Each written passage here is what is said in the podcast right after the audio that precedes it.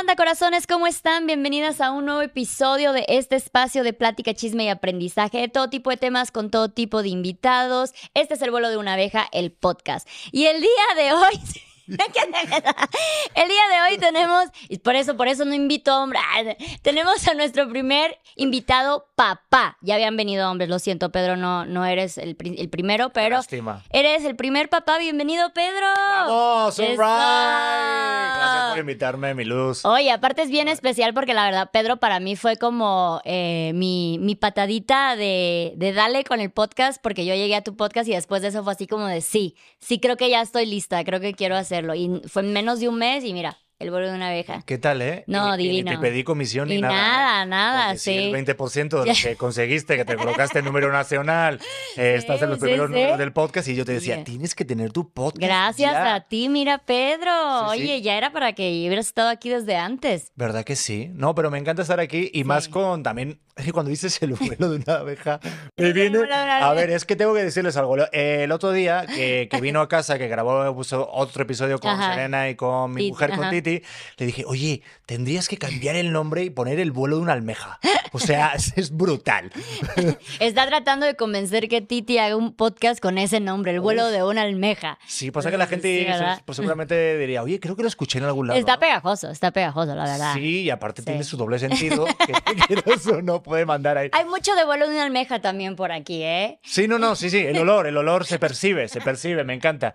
No, pero te dije, oye, tienes que tener un papá, o sea, Sí. un hombre aquí. Sí, porque- sí, sí. Ya empezamos, ya empezamos. Teníamos que descargar la furia primero, como que estar en este círculo de confianza entre mujeres. Ya, ya, ya pasé la etapa del resentimiento, entonces ya puedo, ya son bienvenidos. Oye, pero venga, yo estoy listo aquí para los madrazos, ¿eh? Me traje aquí Eso, unos guantes de box. Eso adelante. es todo. No, no, a mí me encanta todo lo que dices y sí, o sea, no sé, como que de repente a veces nos callamos cosas, pero tú no eres de las personas que se callan las cosas. Y cuando veo los clips y digo, anda, mira, claro. Hola, Hola, hola, pero si me- son iguales. Pero te contesto, te hago.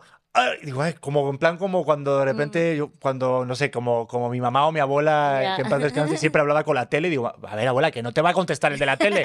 Me pasa con tus clips, digo, "Ah, pero ah, que no me estás Sí, escuchando." Chin, chin. Pues aquí estoy, Luz. Aquí está, ahora sí podrás contestarme, Pedro. Perfecto, ahora a sí ver. nos podremos ver las caras y contestar. Oye, pues tenemos un tema muy específico contigo, porque me da muchísimo gusto que seas el primer papá que tenemos aquí. O sea, he invitado ya amigos, pero ninguno de ellos es padre.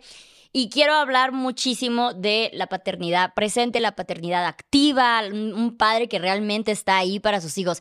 En este espacio hemos hablado infinidad de veces del padre ausente, el padre que se va, el padre que está pero no está realmente. Ujú. Y yo lo he visto contigo, o sea, a ti te encanta ser papá. Ay, te fascina, creo que podría decir que te gusta a ti ser más papá que a ti, ti ser mamá. O sea, digo, obviamente le encanta, pero tú de verdad eres un padre que dice, güey, yo vivo y me desvivo por, por mi hijo, quiero más, nos llenemos de criaturas y todo el show.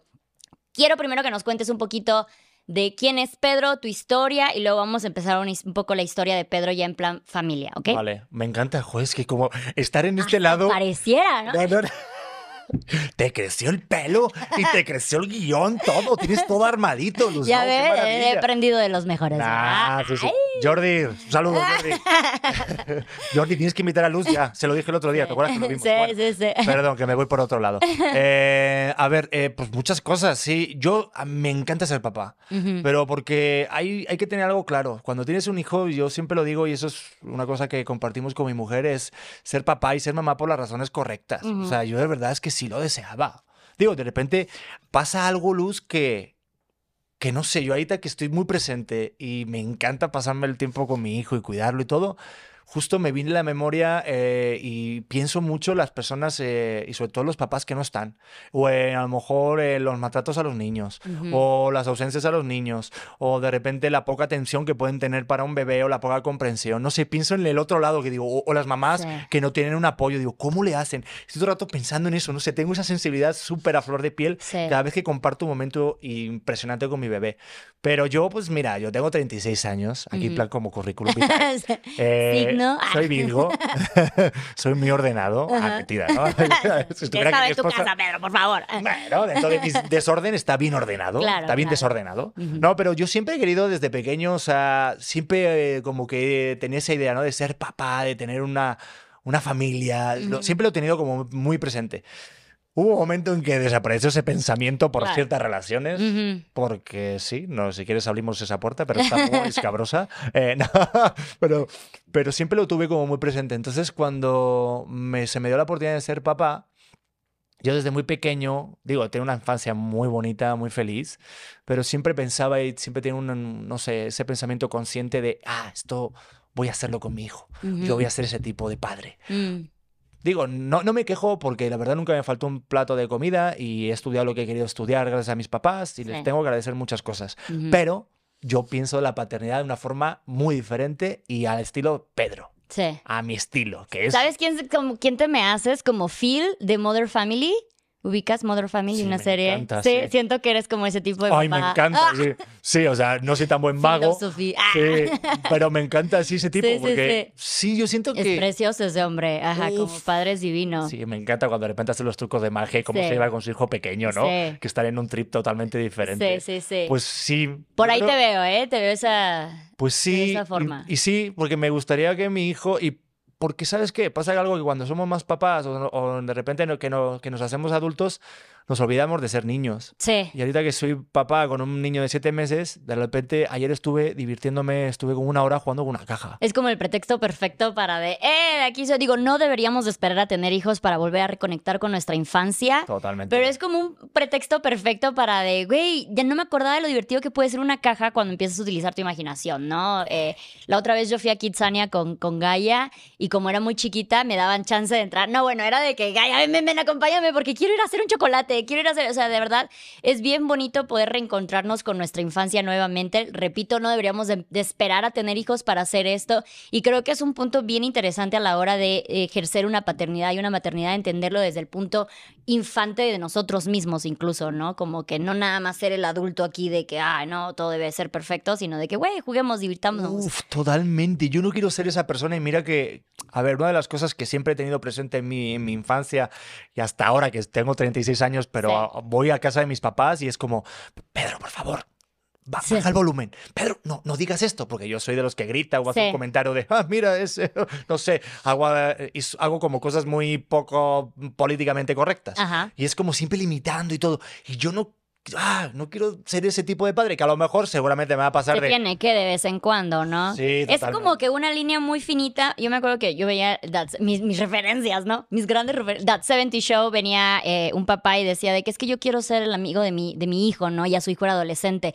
Y no, vámonos de pedo. Y luego le dice otro papá, dice, güey, ¿por qué quieres ser el amigo de un adolescente? Son estúpidos. O sea, obviamente no es que sean estúpidos, sí, pero en esa edad de, güey, son adolescentes. Son, o sea, tú ya eres un adulto. Deberías de, de checar por qué quieres ser amigo de un adolescente, ¿no? Tú eres un padre, o sea, sí, hay ciertos momentos en la vida en que como que sí debemos dejar de lado la, la onda de somos amigos y es soy una guía, soy tu figura paterna, materna, lo que sea, es como que una, una línea muy finita, ¿no? Cómo saber cuando decimos de, güey, pues yo también quiero echar cagadero contigo y otras veces de, no, no, no, eso hay cosas que se deben de hacer y no se deben de hacer, mira, no sé qué. Sí, por eso creo que el apoyo de la pareja está muy bien el intercambiarse los personajes del poli malo y Sí. el poli bueno, ¿no?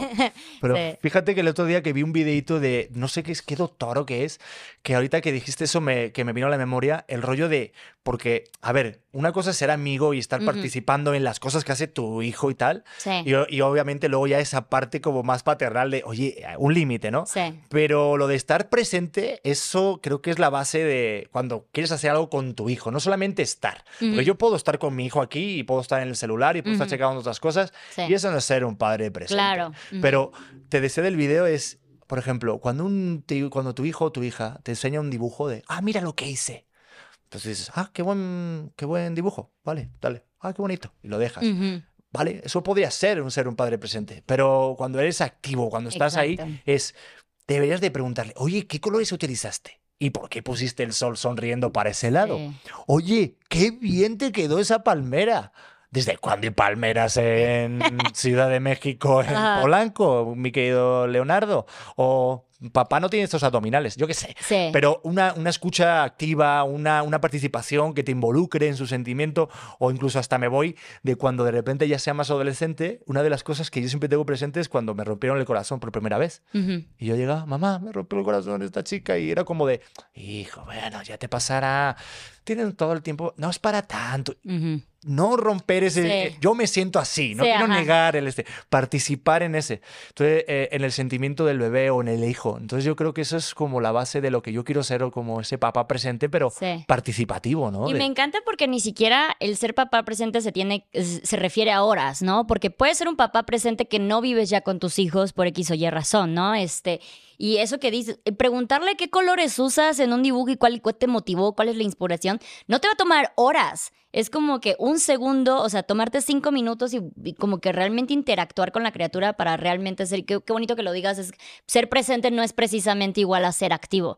Y eso es bien importante porque en la sociedad, igual y no es su caso, en la sociedad ya hay muchos matrimonios que igual papá y mamá ya no están juntos, pero eso no significa que el padre no deba de estar ahí para sus hijos, ¿no? El otro día hicimos un podcast con una psicóloga y hablaba mucho de que cómo la paternidad a veces la relaciona, o sea, el, mismo padre la relaciona muchísimo con la pareja. Y si no está con esa pareja, pues él no siente esa responsabilidad de ejercer una paternidad. Y por eso pasa muchísimo de que, nuevos que estos padres eh, se deslindan de sus hijos biológicos, pero al momento de juntarse con otra, eh, otra mamá, se vuelven los padres de esa hija, porque para ellos la paternidad está ligada precisamente a estar con la mamá.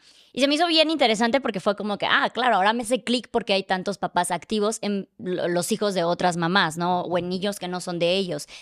Pero bueno, el punto era que el hecho de que tú no estés en una relación con una mamá, que no estés viviendo en la misma casa, no te impide a ti realmente ser un padre activo, no te impide a ti ser un padre presente. Así sean los domingos, o sea, así sean nada más los días que a ti te, te toquen los niños, o sea, puedes ejercer una paternidad presente activa eh, de calidad, tiempo de calidad, no nada más mucho tiempo, porque en tu caso tú viajas mucho. Tú no estás todos los días en tu casa. Digo, siguen eh, juntos, que en familiar y todo este show, pero no estás todos los días en tu casa. Y eso no significa que no seas un padre, pues ahora sí que 100%, ¿no? Porque los momentos que estás, estás. Y sabes qué, se nota cuando no estás y de repente a lo mejor ha habido, yo creo que el tiempo que más he estado separado ha sido como 10 días, 12, algo así. Joder, luego llega y el bebé, claro, mi, mi bebé tiene 7 meses. Y entonces en esa edad o ese, ese tiempo, esa etapa, es rapidísimo los cambios y Ujú. llegas y ay, lo nuevo con la manita ya la reconoce. Sí. O de repente ya hace una- un nuevo gesto y dices, es una nueva cara y dices, ya me perdí esto. Sí. Ya ni te hablo cuando hable o cuando, bueno, ya ni te digo. Sí. Entonces sí, se, sí es difícil. Y también ah, es como el conocer a tu hijo. O sea, yo muchas veces lo que tú dices a lo mejor de estar presente con la mamá y ocurre una cosa que no debe de pasar, que es que a lo mejor hago una cosa y inconscientemente digo, Titi es una, sabes que es súper pro, independiente y nada, pero a lo mejor se puede escapar un gracias. Y digo, no, qué gracias, ni nada. Sí. Es que también es responsabilidad mía. Sí. O sea, también es cosa mía y yo te lo digo, hoy le dije, quiero traerme el bebé hoy, porque Sí. Titi hoy, por ejemplo, mi esposa está grabando en otro lado y se tuvo que llevar al bebé porque estaba más cerca de la casa. Es la única razón. Sí. Pero yo también me lo puedo llevar. Yo Sí, también sí, me lo... sí. Porque ahorita ya se acabó la lactancia, digo. Sí, ya no tienes impedimentos, Pedro. Este es tu momento de brillar. una cochinada, pero bueno, me voy a controlar. Pero no, no, no. eh, la leche de mi cuerpo no sale de la chichi, señora. Eh, Lo bueno que te ibas a controlar, Pedro. O sea, literal. Lo dijiste dos segundos. intenté, intenté darle pecho, pero no era a su gusto. No, no, no. Estaba muy sosa. No, no, Pero no. es bien importante eso que No, dices hay- porque dicen, o sea, lo, la, lo único, la única diferencia entre papá y mamá es que papá no puede lactar. De ahí papá puede hacer absolutamente todas las actividades, y bueno, eh, dar vida y la chingada, pero ya que esté el, el- el bebé, la bebé ahí, o sea, todas las demás actividades, dormirlo, darle comer, bañarlo, etcétera, realmente eh, también las puedes hacer, o sea, no hay ninguna inconveniencia. Luz, perdón, el otro día se fue Titi, que estaba enferma con tos y tal. Aquí contando mis verdades, ¿no? Uy, se van a matar después, Luz. sácalo, sácalo, Oye, Pedro, sí, la sácalo. No, pero el otro día estaba un poquito enferma, estaba con tos. Le digo, a ver, mi vida, vete a la otra habitación, vete un ratito, eh, eh, vete, a- o sea, tómate tu tiempo, tose tranquila, o sea, y déjamelo a mí. Yo lo baño, yo le doy su mamila, yo lo duermo, y lo hice. Y estoy encantado. ¿Y sabes qué pasa? Que la verdad que los niños son muy cabrones y son muy inteligentes, que conmigo no llora. O sea, digo, mi, mi caso, digo, o sea, es su especialidad, ¿no? no, no, es como que sabe como, a ver, también yo soy, Bueno, yo, pero también yo soy es hijo. Porque saben que cuando estás como mamá es como que tu momento de confianza. Oye, que totalmente, que a ver, que yo soy hijo, que yo soy hijo, y yo a mi papá me cuadro de, oh, Sí. sí, claro, porque soy tal. Y los bebés lo perciben, como Claro. yo le canto, ay, se queda así como un poquito más Ah. seriote y tal, y como mamá sabe que ah, Sí. yo también lo he hecho y lo sigo haciendo, ¿eh? Que yo al que, al que, a la persona que yo le pedía dinero era mi madre, no mi padre. Claro. Mamá, dame tal, pues ya, Sí. siempre. Entonces, con mi hijo, pues claro, es otro trato, es otra relación. Ni mejor ni peor, es diferente y también le suma al bebé. Y yo también le doy el lugar a que mi mujer tenga su momento de espacio y también que yo soy capaz. Y de repente también mostrar de, oye, mira, hace esto conmigo, oye, mira tal. Entonces es súper divertido en los juegos, o sea, y eso a mí me encanta, pero siento que se tiene que hacer porque sí. Sí. No porque se deba. O sea, ¿sabes? ¿Sabes? Cuando estaba yo embarazada, escuché un podcast y en este decían de que nosotras tendemos a hacer padres tontos, porque como repetimos, un padre puede hacer absolutamente todo lo mismo que una mamá menos dar lactancia. Sin embargo, tendemos al no, yo lo hago, no, yo lo yo lo hago. Entonces, ni siquiera, o sea, la única diferencia entre por qué una mamá podría ser mejor a un papá es porque la mamá tiene más práctica, tiene más tiempo con el bebé, hace más las cosas. Entonces, empezamos a entrar en este círculo vicioso de, no, no, no, a ver, espérate, yo lo baño porque pues tengo miedo que tú lo hagas mal. Entonces, claro que lo va a hacer mal si nunca le das ese chance o ese espacio de práctica. Entonces, eso es como que bien importante porque sí tendemos, y a, mí me pasó, tiendes a caer en el de, no, yo lo hago, yo me encargo, yo lo esto. Entonces, por ejemplo, ahorita están haciendo las mismas actividades y digo, aclaras de que porque la distancia era más corta, pero incluso cuando hacen las mismas actividades vuelve a ser como que, bueno, pues ya de cajón el niño va con la mamá, ¿no? El bebé va con la mm, mamá. Es como que, bueno, ¿por qué no te toca a ti, no? Esta vez, o sea, si estamos haciendo las mismas actividades. Y sí me pasaba también muchísimo cuando tenía esta dinámica de, de, pareja que decía de ¿por qué no haces esto con la niña? No, es que me cuesta un chingo, que no sé qué. Pero cuando a mí me tocaba hacerlo era con la niña y hay muchos videos estos de en TikTok de que está el papá y dice, mi amor, no puedo comer con la niña, ¿no? O sea, o el, bueno, yo hablo de niña porque tengo niña, tú te refieres a niños porque tienes niños este, no puedo comer con el bebé, me ayudas a cargarlo y de repente son tomas de la, de la mamá cocinando con el bebé, haciendo la lavandería con el bebé, comiendo con el bebé, por práctica. O sea, la única diferencia aquí es la práctica. Y si no le damos este espacio a los papás de practicar y también que los, que los mismos papás pidan este espacio, pues no van a lograr este, esta pues dinámica de que ahora a mí me sale perfectamente bañarlos, darles de comer y todo eso, como tú dices, de Titi, yo me encargo y te puedes encargar porque has practicado, pero ¿cuántas mamás, cuántas mujeres no dirán de no, no, no, no está bien, yo, yo me encargo, yo lo tengo controlado? pues sabes qué, yo soy esa persona. te lo juro, me estoy volviendo. Ay, qué desastre soy.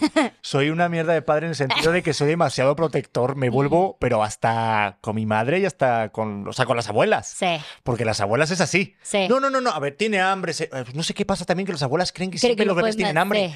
Y mi hijo parece que va, va, a explotar un día. Bueno, que aunque ya me dijo el pediatra que está bien de su peso, ¿eh? Pero yo estoy, ya me he dado cuenta, soy demasiado obsesivo con él. No, no, trae, yo lo hago, yo, yo. Yo, yo, yo, yo. Y tampoco está bien del otro lado. Fíjate, yo soy un poco raro, ¿eh? Sí. A ver si iba a ser yo mamá y Tati iba a ser papá. Bueno, da igual. Igual, igual. También, o sea, el chiste es que tiene sus dos figuras eh, materna-materna. Está bien cuidadito por ambas partes. eso es importante. Totalmente, que esté feliz y que esté cuidado. Pero me pasa eso y es un error porque también es que es totalmente de acuerdo estoy con lo, con lo, que dices. Porque caemos también en el lado de, del ego también de que, ah, yo sé cómo hacerlo.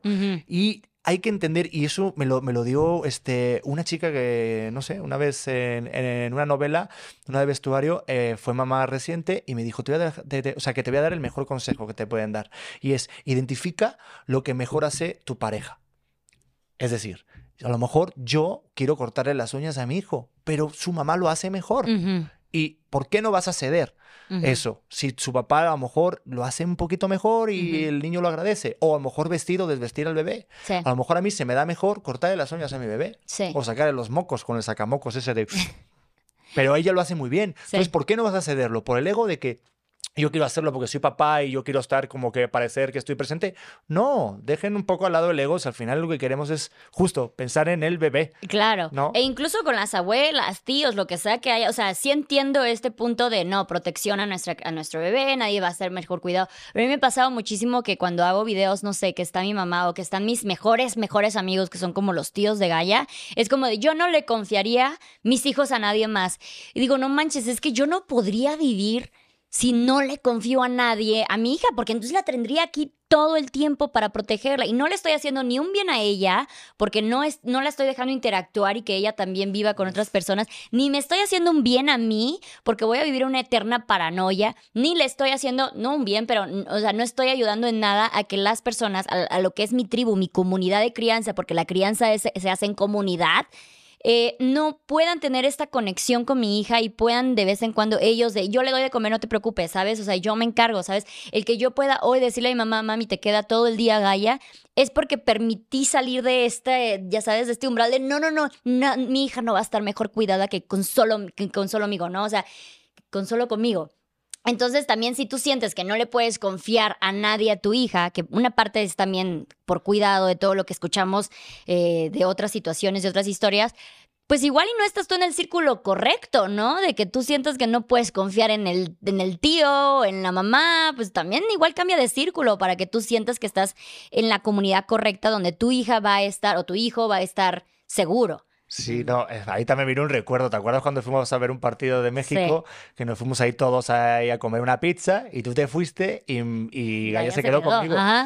Joder, me costaría un montón. Yo estaba pensando, te lo tengo que decir. Digo, no manches. Aparte, se entretuvo, pero luego le entró un poquito de ¿dónde está mi mamá? Me abandonaron. porque tampoco es como que los vea diario, ¿no? no, claro. Pero digo, a mí eso me costaría un montón. A mí eso, incluso, eh, digo, con personas muy puntuales, pero bueno, cuando nació no podía dejárselo, por ejemplo, yo a nadie en brazos, a excepción de los abuelos. Sí.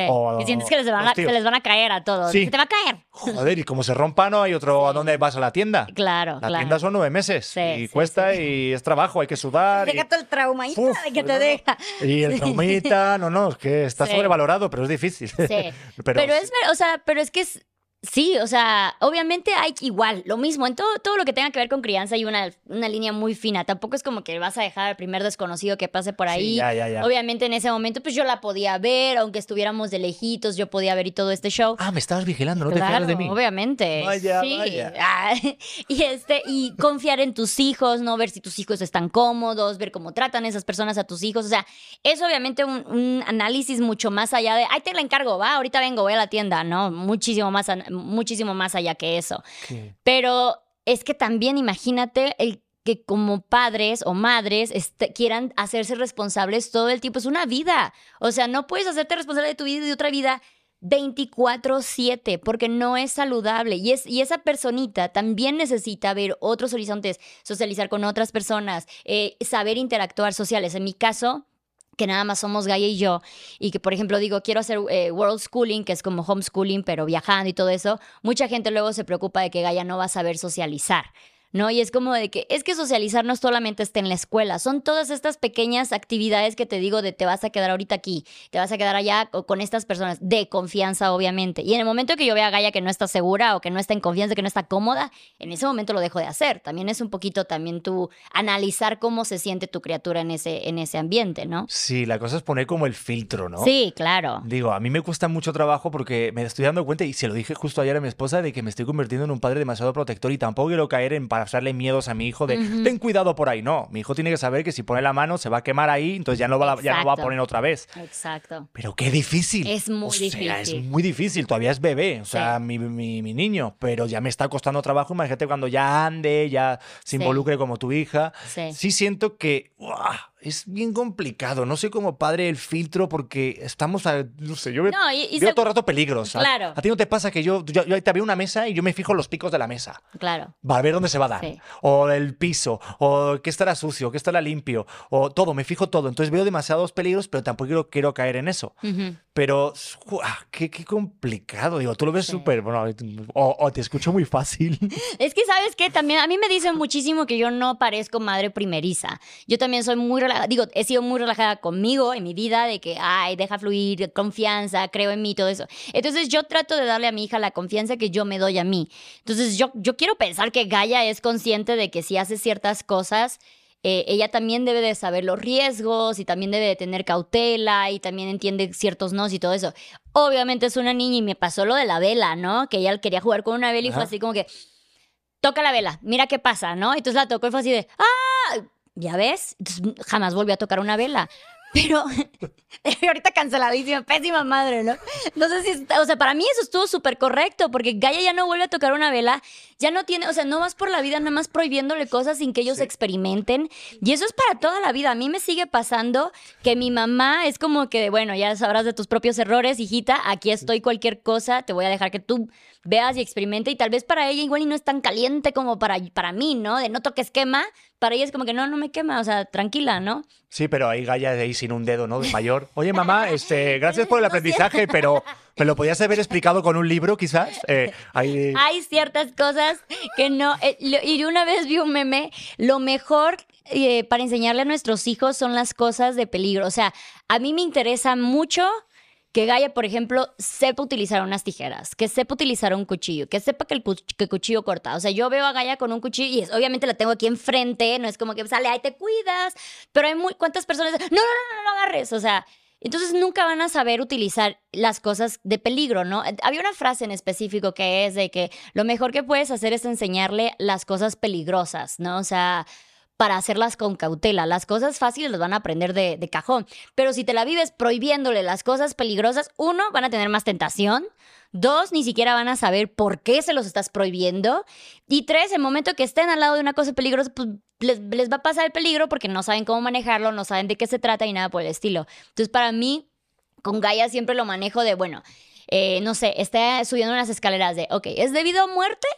Si se cae, tiene el aprendizaje. Y si no se cae, pues chingón, ya sabe cómo subir las escaleras, ¿no? Pero si pienso, si se cae, se puede fracturar y todo, bueno, ahí sí no la dejo. Claro, también hay límites. Pero para mí como que ese es mi modo superando con, con Gaia y hasta ahorita sigue viva. Vamos bien. Sí, no, yo la vi bastante bien, ¿eh? Pero digo, espero que solamente sea una lección por día, no vaya a ser que tenga que subir las escaleras con un cuchillo y luego con una vela en la otra mano. Yo creo que podría, ¿eh? Yo creo que ya estamos en ese, en ese nivel. No, pero sí. Pero, sí, pero sí, es que a mí me da mucho miedo todo no sé por qué. No, y es muy normal, realmente lo normal es, es, tu caso, o sea, porque yo lo veo todos los días en mensajes de, me dio el patetús a ver la niña en la silla, me dio el patetús a ver la niña, y yo así como que, güey, qué poca confianza le tienen a sus, a sus peques, ¿no? O sea... Yo le tengo muchísima confianza a Gaia. Y obviamente entiendes, una niña de un año, diez meses, ¿cómo le vas a tener toda la confianza del mundo? Pero tengo un poquito, le tengo, tengo valor en su criterio, ¿no? No, sí, y aparte se ve muy inteligente tu, niña. Pero yo creo que va más porque yo he sido de pequeño. Eh, pues un desastre. O sea, yo he ido siempre al hospital, me corté un trozo de dedo, me he dado varias veces golpes en la frente, acabé en el mm. hospital, me rompí una... O sea, me ha pasado de todo de niño. Entonces yo decía ahorita, joder, ahorita que soy mayor, digo, la de veces que hemos ido al hospital por mi culpa. Entonces, Claro, me da tantos golpes, me he caído de tantos sitios, me ha pasado tantas cosas que digo, joder, pues tengo, que estar como atento, ¿no? Pero obviamente, pues claro, como padre, y fíjate, curiosamente yo creo que a lo mejor el estereotipo de ser padre, a lo mejor pensaríamos a priori de, ah, no, el papá es como más rudo, ¿no? Claro, ajá. Y a lo mejor puede ser, pero en este caso, em, no sé. Eh, ¿Sientes que eres más preocupón tú que Titi? Mm, no, Titi también es preocupona. Sí. Pero, ay, no sé, yo creo que la gano, ¿eh? Sí. Ah, últimamente, en esta etapa, en este momento del podcast, no sé cuándo se emite, porque me pasa algo y cuando luego se emite un podcast, de repente a lo mejor pasa un ya mes, cambiaste, me veo y digo, pero ¿cómo dije esa pendejada? si yo no pensaba eso, ¿sabes? y es que así vamos evolucionando. No, y qué bueno, ¿no? Pero sí, a veces me paso. Entonces, por eso también tenía miedo de estar contigo, porque digo, que digo cada tontería sin filtro, pero al día de hoy sí, soy un papá preocupón, me estoy pasando, ya he caído en conciencia de es demasiado porque el otro día estábamos vistiéndolo y es, no, déjame a mí, que a él le gusta estar parado mirándose al espejo mientras lo peinas. No, mira, esto lo hace en la cuna. Y entonces llegó un momento que me dijo, Titi, a ver, ya déjame hacerlo a mí. y digo, mm, tienes razón, me estoy convirtiendo en mi madre. Ya. O sea, y no, o sea, tampoco es eso, pero qué curioso, ¿no? Porque queríamos en el estereotipo del rol de género, de que el papá es el rudo y la mamá es como, ay, no, cuidado. Claro. Y es algo bien importante lo que decías, de tienes que, el consejo que te dieron, investiga o date cuenta en lo que tu pareja es bueno. Y esto incluso se va hasta antes de traer criaturas al mundo, ¿no? Porque mucha gente se enfoca muchísimo en rol de género. No, es rol de pareja, rol de crianza. Es muy diferente, porque no es, o sea, tal vez tú cocinas mejor que Titi, entonces pues tú cocinas. No, tal vez no, perdón, tal vez no. O sea, hola, buenas tardes. Sí, cocino mejor que Titi. Perdón, Titi hace unas quesadillas maravillosas, pero la paella, ¿qué pasó? Por favor. Bueno, ahí te cuento. Entonces, pues obviamente tú cocina, cocina todo el tiempo porque tú, a ti te sale muchísimo mejor la cocina. Y luego la gente empieza de, ay, Titi, ahí estás fallando, Titi, mira, pobre hombre, siempre cocinando, porque nos insistimos en caer en roles de género Porque luego piensan que, no, yo no quiero caer en roles de género, ah, pues entonces los dos trabajen, los dos hagan. No, no se trata de que los dos hagamos todo. Se trata de que veamos las fortalezas y debilidades de cada uno y correspondiendo a eso, vemos quién va a hacer cada cosa. Entonces a ti tal vez te sale mejor cambiarle el pañal y a ella le sale mejor bañarlo. No tiene nada que ver con que tú eres el papá y ella es la mamá. Nada que ver. Y esas cosas como que todavía nos cuesta mucho quitarlas del chip, como que dicen, no, no, no, el papá que, que, juegue rudo y todo eso, y la mamá viene y abraza, como que no se les permite mucho a los papás ser sensibles, ¿no? En ese aspecto. Uf, sí, fíjate, ahorita abriste un melón bien interesante, porque me pasó algo cuando nació Leo, que claro, como padre se me puso un chip luz de produce, sal a trabajar. Aparte no tiene trabajo fijo. Mm. Digo, el podcast estaba empezando y no estaba monetizando de esa manera. Entonces te entra la, la urgencia de, de, ser el padre de familia, de conseguir el proveedor. el proveedor, de ir a cazar y traer tus pieles y ellos que vayan a recolectar, ¿no? Y traigan frambuesas. Ajá. Que por cierto, traigan frambuesas, están riquísimas, ¿no? Alguien que traiga frambuesas, por Está en oferta en Chedraui, ¿no? Pero sí, o sea, eh, tenemos ese chip y fue de un momento de, oye, wow, y te lo comparto aquí, se lo compartí a mi esposa de momentos en soledad en el carro, pues llorando y cagado de miedo. Y de repente decir y valorar mucho más a tus papás y decir, wow, ¿no? Eh, porque yo, gracias a Dios, estoy en una posición muy privilegiada porque tengo a mis suegros cerca y pues sé que si pedimos ayuda nos la van a dar y tenemos una casa, agua caliente y una cama donde dormir, porque hay personas que no tienen estas necesidades básicas. Pero aún así yo tenía ese chip de darle a mi mujer, sobre todo, tranquilidad y pagar todo y que, pues, que, pues, pues, pues que mi familia estuviera tranquila, ¿no? Y, güey, estaba cagado de miedo. O sea, había mucho miedo, porque había incertidumbre, no tenía un trabajo fijo, no tenía algo que me diera mañana una seguridad de que iba a caer un cheque y, sobre todo a largo plazo, ¿no? Y de lo que venía, porque ahí todo es nuevo. Claro. Aprendes todo, sobre todo cuando me ves pequeño es pues todo, son cosas, experiencias nuevas. Hasta que me acerqué y por qué tenía que aparentar todo el rato el más rudo, ¿sí? Por el rollo de que de repente si un hombre llora es puñetas, bueno, pues mira, pues soy puñetas, me da igual, pero al menos se lo dije a mi mujer y pues lloramos juntos, nos apoyamos y cuando sientes miedo con tu pareja en conjunto, pues el miedo es menos miedo. Sí. Y pues es bastante liberador, lo que decía Carl John, ¿no? Lo que niegas te somete y lo que aceptas te libera. Y es el rollo, el chip de que el hombre tiene que ser el rudo y la mujer tiene que ser la complaciente y como que la más sensible. Y no, todos tenemos un poquito de todo. Sí. Qué importante que lo digas, porque creo que sí, muchísima gente se, se, pone este, este casco de no, no, no, yo tengo que proveer. El otro, la otra vez también este, vi un video donde era un papá hablando y me dice, estoy cansado de que mis hijos me tengan miedo. Porque tipo, él se iba a trabajar todo el día, entonces la mamá se quedaba con las criaturas y era, cuando venga tu papá le voy a decir, ya vas a ver con tu papá, ya no sé qué o sea, de que estoy cansado que mis hijos me vean como, no, mi papá no, con miedo, o sea, yo también quiero que mis hijos vengan y lloren conmigo, yo también quiero que me cuenten sus risas y todo eso. Y creo que pasa muchísimo nuevamente en estos roles de géneros que nos, nos metemos eh, automáticamente.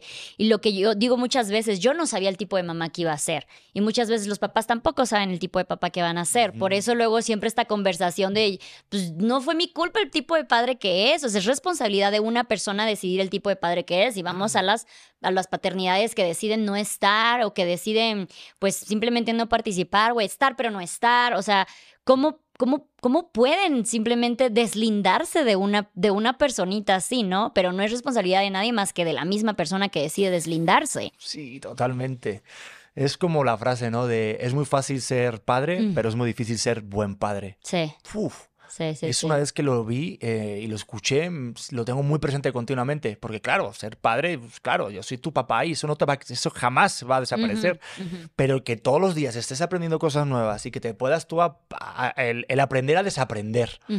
Pues claro, yo tengo ideas de ser padre de que, ah, el padre es el que enseña al hijo y ya está. No, a mí mi, mi bebé ayer mismo me dio una lección. sobre las cajas y las botellas de agua. Pero sí, no, no, es como de la capacidad de sorprenderse, por ejemplo. O sea, y, tú, el tener esa apertura continuamente de, oye, pues no soy yo el que tiene la verdad todo el tiempo. No, tengo que ser yo ahorita la persona más fuerte. A lo mejor ahorita a mi esposa le toca ser fuerte esta etapa. Pues es como cuando estás enfermo. Claro. Pues a ver, si yo estoy enfermo y ella está bien, pues me va a cuidar a mí o me va a echar la mano y viceversa. Y tan tan. Y no por unos menos y otros más. Es que ese es el error, yo creo. Y a ver, tampoco quiero irme como que de las, que soy el mejor padre y que, hoy, Dios mío, la cago. Claro. Pero está también el rollo de, oye, pues cuando me di cuenta, por ejemplo, de que estaba demasiado protector y que estaba de, mira, yo lo hago, oye, mira lo que hace, a ver, que le gusta esto. Cuando estaba así, me planté, me- mi esposa me confrontó de, oye, Pedro, yo también puedo hacerlo, deja, oye, lo siento. O sea, porque de repente pasa algo que, que también tienes que caer en un poco de conciencia y salirte fuera Sí, de ti mismo, ¿no? sí. Pero es muy complicado, es muy complicado pues, lo que hablamos, de ser padre, de estar presente, de ser activo y de estar todo el rato abierto a aprender cosas nuevas. Es muy complicado, pero se puede, ¿no? Yo aquí, Se oye, quiero pensar. cada vez me voy desarmando, ¿no? Bueno, este, ¿y el terapeuta cuando viene? Eh, ¿no Oye. ¿Tienes en preservativo, por favor, la gente que esté escuchando? No lo hagan, no lo No, y es que justo yo decía, yo ahorita siento que me estoy desconstruyendo y aprendiendo nuevas cosas, todo por el bien de Gaia, para darle la mejor infancia. Pero el día de mañana, en 20 años, Gaia va a decir, mi mamá me cagó la vida por esto. O sea, va a haber en algo donde la voy a arruinar, ¿sabes? O sea, como algo que las generaciones pasadas creían que era lo correcto, pues ahora dicen no, ¿sabes? Y eso es algo que también tenemos que aprender, ¿no? De que algo voy a hacer mal. Yo lo estoy haciendo con las mejores intenciones ahorita, pero algo voy a hacer mal. Ahí te voy, te voy a confrontar. Una de las cosas que pienso, sí, no, no, es que te lo tengo que decir porque es que, a ver, pues mi, pues mi podcast se llama Auténtico y Claro, así, claro. ¿vale? Una de las cosas que desde que viniste y todo, un tema que tengo con, con mi hijo y con mi esposa es, por ejemplo, tú el tratamiento que tienes con tu hija. Ujú. Que la muestras en redes sociales, que sales en muchos videos y de repente pues tienes muchos likes, muchos views, te va muy bien y nos alegra mucho a todos. Eh, vayan a escuchar mi podcast, por favor. También. También hay otros que estamos intentando alimentar a nuestro bebé, ¿vale? Pero lo que voy es de, ¿estará bien eso? ¿Estará...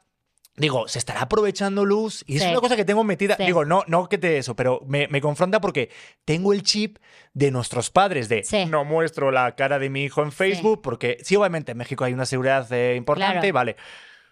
Pero es que nuestros hijos vi- ya van a vivir con eso. eh, estaré perdiendo, estaré yo haciendo mal en no hacer una cuenta de Instagram a mi hijo. Sí, es... O sea, tengo ese conflicto que todavía no sé qué opinión tener. Sí, no, la otra vez lo hablábamos de eso y es que de- es bien debatible porque sí, es de en qué momento la estás exponiendo, en qué momento es algo. Yo considero, y mucha gente no va a estar de acuerdo porque nuevamente, y tú me lo decías, nosotros estamos juzgando con nuestra mentalidad, no estamos pensando con la mentalidad que vayan, van a tener ellos en 20 años, ¿no? Que incluso niños ya de ahora tienen esa mentalidad. Para mí, unas redes sociales ya ahorita es un patrimonio. Lastimosamente le pese a quien le pese. Tener una cuenta de muchos seguidores la vayas a usar o no, puede llegar a ser un patrimonio. Entonces, si el día de mañana ella quiere ser doctora, va a poder utilizar sus redes. Si el día de mañana ella quiere ser abogada o in- o influencer, lo que sea, va a poder utilizar sus redes. Y si no las quiere utilizar, pues que no las utilice ya. Pero hay, hay va. un balance. Vale, pero si por ejemplo, eh, perdón, es que lo tengo que Dale, contar. dale, dale, dale. Por ejemplo, es que tengo ese tema. Por ejemplo, eh, los niños estos que son prodigio actores, como el de. Michael Culkin o como se pronuncia esa mierda, del, del- del pequeño angelito. Ajá. O porque, No, porque a mí por- fue por- re mal. Ajá. Le fue re mal, pero por- por- a mí es que te lo, te lo comento porque a mí sí me ha llegado, Claro. nos ha llegado de, oye, este comercial para Leo, tal. ¿Hasta qué punto, Sí. digo, eso estaría bueno o Sí. tú lo permitirías? Porque a No. lo mejor Gaia, a lo mejor de mayor, dice, oye, ¿por qué me hiciste todo esto si yo nunca Sí. he querido salir en nada, mamá? Y, ah, qué, y se va de casa o no sé. Sí, Es que lo he llegado a pensar yo porque también digo, hijos, perdón, está muy bonito. claro. Está muy guapo. y Está todo lo que tú quieras". precioso, Digo, sí. Claro, y un comercial y también la suma de dinero está bueno. Digo, pero ¿se vale si a lo mejor se lo meto yo en una cuenta para él? Ujú. Pero estoy decidiendo por él algo que él no está decidiendo, está siendo consciente. Ujú. ¿Está bien? ¿Está mal? O sea, Hay mucho, o sea, por ejemplo, en mi caso, yo como que, claro que me he tenido que medir, porque al principio yo era como niña con juguete nuevo y miren, que, o sea, obviamente que me, me cae de repente el mamá pavo real de miren lo que está haciendo Gaia, se sacó Sí. los mocos, qué bonita se ve sacándose los mocos, ¿sabes? Entonces, parte es eso, parte es que naturalmente me sale querer presumirla y creo que a todos, o sea, dígame, que, eh, hay muchas personas que no tienen nada que ver con las redes que aún así suben a sus bebés en Facebook, en el grupo de WhatsApp, en lo que sea, ¿no? Entonces, una cosa es que naturalmente me sale querer presumir porque obviamente la veo como la bebé más hermosa, prodigia y carismática del mundo. Pero también me ha pasado eso de, estaría divino que sea para un comercial de no sé qué. Y ya que haga eh, fotos para... Mar y yo no, porque eso ya es ponerla a trabajar. Gaia sale en mis redes, ella viviendo su día a día, ¿sabes? Ella está jugando y pues yo, bueno, yo hago una toma, he medido bastante el contenido que hago con ella porque antes sí la mostraba mucho más y ahorita trato de mostrarla mucho menos. El podcast me ha ayudado bastante porque esto no tiene nada, ella no tiene nada que ver con esto. Pero sí es como que qué tanto le pides a ellos, ¿no? O sea, qué tanto le... A ver, sonríe, sonríe. A ver, mira, ahora salta, ahora salta, porque eso lo he visto mucho con, con otras influencers, mamás, de que eh, sí les dicen, eh, tienes que sonreír, tienes que hacer ¿Quién, esto. quién? Di nombres. di Ah, nombres. Hazme caso, se hace viral esto. ¿Quién, quién, quién? no, pero sí, incluso hace poquito salió el chisme de una mamá que estaba haciendo un en vivo que tenía una, eh, creo que era una pequeña, no, no me sé el nombre, Gaby- una amiga me lo dijo. Y que, ya, lo siento, no les puedo dar el chisme completo, pregúntenle a Gaby, ella sabe. Este, y que le dice a, a la niña, ¿no? Así de saluda, saluda, pero no se da cuenta que en el en vivo está reflejándose ella en el espejo y que en el espejo está, que saluda. Que no sé, o sea, exigiendo a la niña que sea graciosa para la cámara. O sea, Ah, yo creo que ese límites. Si supiste, tiene poquito que pasó. Sí. Entonces, hay, hay, hay límites, por supuesto que hay límites. Pero también a la par, por ejemplo, yo le digo a mi mamá, a mí siempre me ha encantado la faranduleada desde chiquita. Entonces sí le digo a mi mamá de, ay mamá, tal vez si me vieras en ahorita ya estuviéramos en otros lados y que no sé qué. Entonces, nuevamente es qué tanto le exiges a la criatura para hacer estas redes, ¿no? O sea, yo a Gaia no le diría de, ay, o sea, trato de, o sea, por eso no le hago esto del, la cambio, porque sé que cambiarle ya es molesto para ella, ¿no? De vean, y ahora le cambio de ropa, y ahora hacemos un haul de lo que le compré a Gaia. Pues no, porque sé que ya la estoy molestando para hacer ese video, ¿sabes? O sea, yo nada más la grabo con cosas que naturalmente ella hace. Y hay mucha gente que piensa que está mal, hay mucha gente que no le importa, luego hay mucha gente que quiere ver más de ella, que me exige así como que, queremos ver a Gaia, muéstranos a Gaia Sí.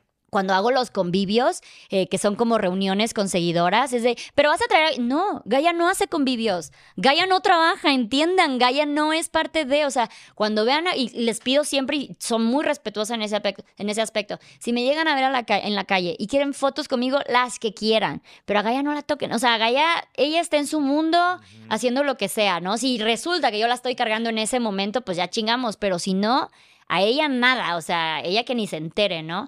Nos pasa Pero- lo mismo, Luz. Cuando de repente nos encontramos con alguien y estamos con el bebé, siempre lo dejamos y él nos sale la foto. Sí, sí, sí, sí. No, una vez me pasó, eh, porque al principio obviamente el, crecimiento en mis redes ha sido muy de la nada, o sea, muy de en el último año. Entonces al principio incluso me decían, ¿la puedo cargar? Y yo, ay, sí, qué lindas, todo lo que... Y luego así como que, no, y ahorita ya no puedo dejarla, ¿sabes? Entonces, este, una vez estaba yo dando pecho y de repente llega una seguidora y se siente y le empieza a tocar y yo así como de... eh, ¿cómo le explico que me está incomodando, no? Porque aparte te hacen sentir mal a ti, de que, Pero- oye, no, mi hija no, ¿sabes? De que salte. Entonces mi amiga era la de que, hey, qué desubicada, no manches. Y yo sí, sí, ¿verdad? Y de, nos podemos tomar una foto y yo, "O- ok, con el pecho de fuera y todo. Pero estaba acariciando al bebé, no al pecho. Sí, ¿no? Así- Oye, oye, sí sabes que es mío. eh, me- En ese invítame un momento se café veía antes. casi eh, igual, ¿no? dime algo bonito. Este. Se ya hay un momento en que se agradece, pero no, este, Sí, gente, gente llega a muy ser muy incómodo. y muy imprudente. Sí. Pero por el rollo del faneo y por el fandom y del rollo del touch, de, ah, ya estuve con ella y porque se creen cercanos y se agradece. O sea, que no se malinterprete esto de que sí se agradece mucho el cariño. el cariño, ajá. Pero sí es una delgada línea de, oye, sí sabes que eh, eh, es mi hijo. eh, aparte, Sí. luego mi hijo le tomas una foto y no sale con el perfil adecuado y es súper mamón, ¿eh? Ah. No, no, no. Te, me, me bloquea. No, no. Mi hijo me bloquea todo. Dice, no, no. Y sale gordo con la papada y con su barbilla ahí. No, pero sí. Luego pasa mucho esto de que, ay, eh, de grande no le va a gustar.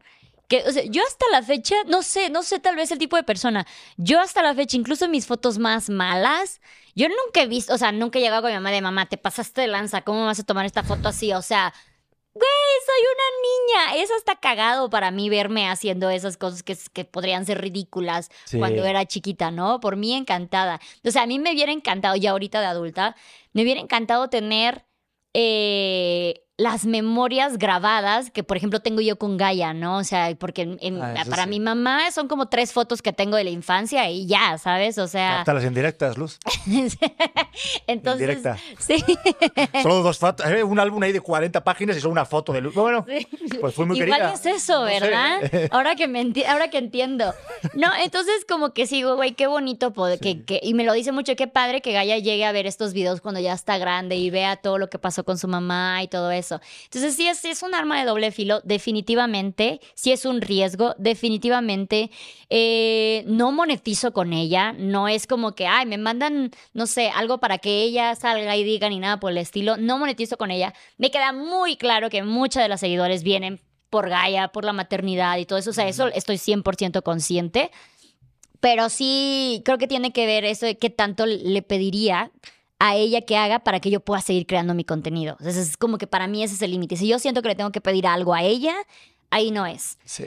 Pero sí creo que dejarle una red es un patrimonio. Sí lo creo. Totalmente, ¿no? Y ahorita, eh, justo en el momento en el que estamos, y más se va a ir para allá el rollo, incluso va a ir... Claro. Yo ahorita estaba pensando, digo, a ver, que tampoco que me quiero mucho el, tema, ¿eh? Tú contrólame, ¿eh? No, no, no, vamos bien, yo también aquí de... Ah, vale, es que yo, abro puertas y me voy, ¿eh? Pero, por ejemplo, estábamos pensando el otro día, ¿a qué se va a dedicar mi hijo? ¿Qué va a ser de mayor? Ah, pues que sea, digo, yo plan, con, plan así con mi mujer, bueno, que sea todo menos contador, ¿no? Pero porque digo, tengo como una idea de que los contadores son un poco aburridos, ¿no? Pero saludos a todos los contadores. Pero digo, joder, pues tenía dos padres tan divertidos y sea contador. Sea contador. Eh, este, y toca. Digo, tampoco es como que digas, oye, este, vamos el sábado a la casa del contador, mi amigo, que es súper. Es algo que una frase que digas habitualmente. Claro. Alguno habrá divertido, seguro. Saludos a todos los contadores. Pero digo, pensando en eso y, y, luego digo, ah, como que reflexioné, digo, seguramente se va a dedicar a algo que ni sabemos y ni está inventado. Es decir, estamos en un momento de nosotros en nuestra generación que tenemos el chip de antes, cuando no había celulares, no estaba tanto lo digital, pero ellos ya nacen y ya salen con un teléfono en la mano y ya saben todo este rollo. Entonces, seguramente se van a dedicar a una profesión que ni vamos a entender. Hace 20 años o 10 años, a tu padre le dices desde pequeño, quiero ser youtuber, y dice, ¿qué coño es eso?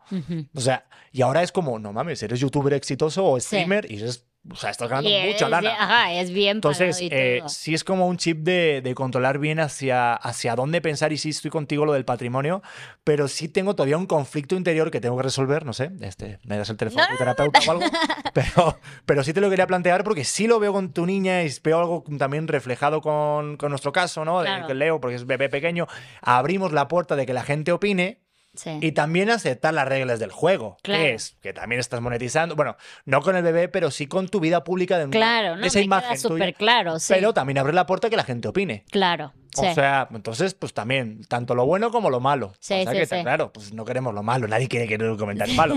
Ah, tu hija está fea. Pero abres esa puerta. La cosa es tú decides cómo lidiar. Por eso tengo ese conflicto de como no, y es súper bueno que lo tengas, ¿no? Porque significa que te importa. Yo también pasé por eso de, creo que ya, o sea, creo que cuando empecé a mostrarla tanto, no tenía tantos seguidores, entonces no, no veía yo la magnitud de exposición, ¿no? Entonces ya ahorita, ya, conforme fuimos pasando, sí fue así como la voy a mostrar menos, la voy a mostrar menos, la voy a mostrar menos. Y a la gente dice, ¿por qué ya no la muestras? Ay, qué poca, que no sé qué, pero si tú querías, si no querías, es como... Y si el día de mañana decido no mostrarla para nada, es mi pedo, ¿sabes? O sea, es decisión de nosotras y seguramente lo voy a hacer por el bien de ella y lo que sea, ¿no? Pero sí es bueno como estarnos cuestionando todo el tiempo, está bien que esté haciendo esto, eh, qué tanto lo voy a hacer, qué tanto la estoy lidiando. Pero para mí, y fue lo que tú, me, tú lo dijiste y para mí fue lo que me dije de, ok, que estamos pensando con las ideologías de nuestra edad, no con las ideologías de la edad de cuando ellos estén grandes, ¿no? O sea, para los niñitos, o sea, para cuando ella ya esté grande, va a ser súper normal que todos tengan eh, plataformas que antes era nada más para subir tu comida, ahora ya tener redes sociales para que vendas tu negocio, para que sea un currículum, para todo tipo de cosas. es mío, es mío. ¿Es tuyo? ah, qué maravilloso, qué bueno, pues si llega a ser mío me iban a regañar, pero... Bueno, pues bienvenidos al podcast ahora de Pedro Prieto. Este es tu momento. El vuelo de una super almeja. Eh, ya. Estaría bueno, ¿no? ¿Quién te está llamando Gaia ahorita? Sí, por favor. termina ya con eso, por favor. En 10 años te vas a cagar, ¿eh? Oye, mamá, perdona, ¿eh? Este, que ahorita no me monetizó este video. Eh, quiero decirte. insoportable. Pon otro título, porque creo que los metadatos que estás poniendo en este video no cumplen con los requisitos. Te vas a cagar, ¿eh? No, cañón, va a ser, va a ser peor. Yo siempre digo esta broma de que yo le voy a tener que meter barrio a Gaia porque si no se va a hacer insoportable. O sea. Eh, y es un orgullo como mamá, y seguramente ustedes lo tienen, que nuestros hijos tienen todos los privilegios que ellos quieran ahorita, o sea, doble nacionalidad, eh, que están ya creciendo en un mundo estable. Que se lo eh, gane, ¿cómo que doble nacionalidad? Que primero me haga una tortilla de patata, que haga una tortilla española en condiciones, y ahí ya me lo pensaré. Sí, yo voy a ser un padre medio cabroncete, de veras, de mayor. Ah, bueno, muy bien, no, está bien. Ya, ahorita empezaste con que no, sí, yo juego y todo, y al reto, no, no, no. A ver, hay límite. Hasta cierta edad, a partir de qué edad dices ya. Ya tenga pelillos ahí abajo, hay que decirle, a ver, Vamos a ver, mi hermano. Hombre, yo voy a ser de los padres que voy a jugar al FIFA con él y si pierde 5-0, voy a estar en la cocina y voy a decir, ¡Ah, menudo loser hay por ahí! puto loser. Ay, mamá, ¿me puedes poner más macarrones? más macarrones para un loser. ese voy a ser yo, ese tipo de padre. Pero eso es el barrio. Lo claro, exacto. Meterle, sí, no, no, no. Aplaudirle por todo lo que haga, ¿no? Digo, yo creo que no le voy a decir loser, pero sí, seguramente también la voy a bolear de vez en cuando. O sea, saber también reírnos de, de, sus cosas, de las nuestras, que sepan ellos también que nos podemos reír es bien importante. Es Yo creo que es básico. y volviendo al tema principal del podcast, es de ser padre presente, es justo preocuparte de cómo es esa persona. Porque claro, no, es, no eres tú de pequeño. Claro. Y no, y no solamente es como tenerlo ahí más o menos, y, y va cambiando. Yo claro, antes de ser padre he sido hijo, sigo siendo hijo, pero hay momentos que pues vas cambiando continuamente. Yo ahorita regreso a casa de mis padres después de 10 años de estar viviendo fuera, en México, por ahí, y yo he evolucionado en otra cosa. Claro, ven, al Pedro de los 20 años que se fue de casa, pero yo ya soy Pedro, 36 años, que ya soy independiente, tengo mi familia propia, estoy casado, y de repente pues hay cosas que no ven, ¿no? Y eso no quiero yo ser ese tipo de padre. Tienes que estar actualizándote. Es como el iPhone, hazte cuenta, ¿vale? mira, ya está, el clipsazo, ahí lo tienes. ¿Eh? Dale al rec. Tener un bebé, tener un hijo es como tener un iPhone eh, continuamente cada año. Tienes que actualizarle software no solamente cada año, sino cada mes o cada día. Sí. tienes que estar presente. Sí. Es para eso. Solamente, y, eso se gana escuchando. Observando, interactuando, escuchando, siendo activo. Teniendo ahí continuamente. Y es complicadísimo, porque claro, también tengo mi vida. O sea, tú decías, yo de repente los jueves viajo, me voy y es súper difícil. Y ojo al dato, mira, también esto que no se suele decir. Porque claro, siempre hablamos del lado de la mujer, sobre todo en tu podcast, ¿no? Claro. Por eso estás aquí presente, para darnos la perspectiva masculina. no, no, y ver todos los cuchillos ahí detrás. ¿eh?